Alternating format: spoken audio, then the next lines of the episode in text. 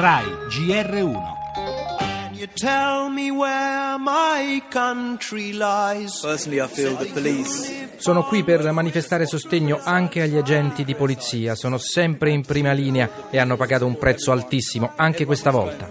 at this time. The Muslim community. Da musulmano sono venuto a Trafalgar Square per ribadire che la nostra è una religione di pace e che questi estremisti nulla hanno a che vedere con i principi dell'Islam. Grazie a tutti voi per aver partecipato a questa fiaccolata e grazie a chi oggi in tutta Londra ha scelto di tornare al lavoro, di tornare in strada, di tornare a una vita normale. In questo modo saremo noi a sconfiggere loro.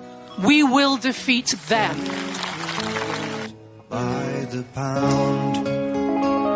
Attenzione ai massimi livelli anche in Italia, in particolare a Roma, in vista delle celebrazioni di domani, quando arriveranno decine di leader europei per i 60 anni dei trattati La comunitari. polizia ha arrestato tre tunisini e un marocchino che facevano proselitismo jihadista sui social. uno dei quattro scrive resisti, fa il jihad con qualsiasi metodo, nella foto mette legati a forma di bomba una penna, una chiavetta USB e una pallottola.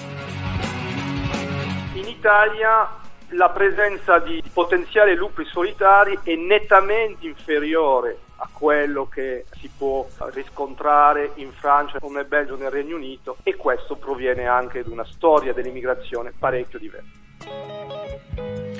Quanto rischia il nostro paese in quest'ultima fase del fondamentalismo? È in qualche modo rassicurante la risposta ai nostri microfoni di Jean-Pierre Darny, direttore del programma Sicurezza e Difesa dell'Istituto Affari Internazionali. Ciò nonostante, in particolare a Roma, in queste ore l'allerta è di nuovo ai livelli massimi in vista delle celebrazioni domani per il sessantesimo anniversario dei trattati europei. Accanto al timore di disordini provocati dai gruppi ant- antagonisti è tornato a crescere l'allarme terrorismo, un germe che continua a trovare terreno fertile in rete. Avete sentito il capo della polizia postale Nunzia Ciardi sull'ultima operazione contro il proselitismo online, ma che affonda le radici anche nelle nostre città. Era un cittadino britannico a tutti gli effetti l'attentatore di Londra, così come era avvenuto a Bruxelles. Seconde e terze generazioni che decidono di colpire al cuore le società in cui sono cresciuti, che, che non sentono come loro.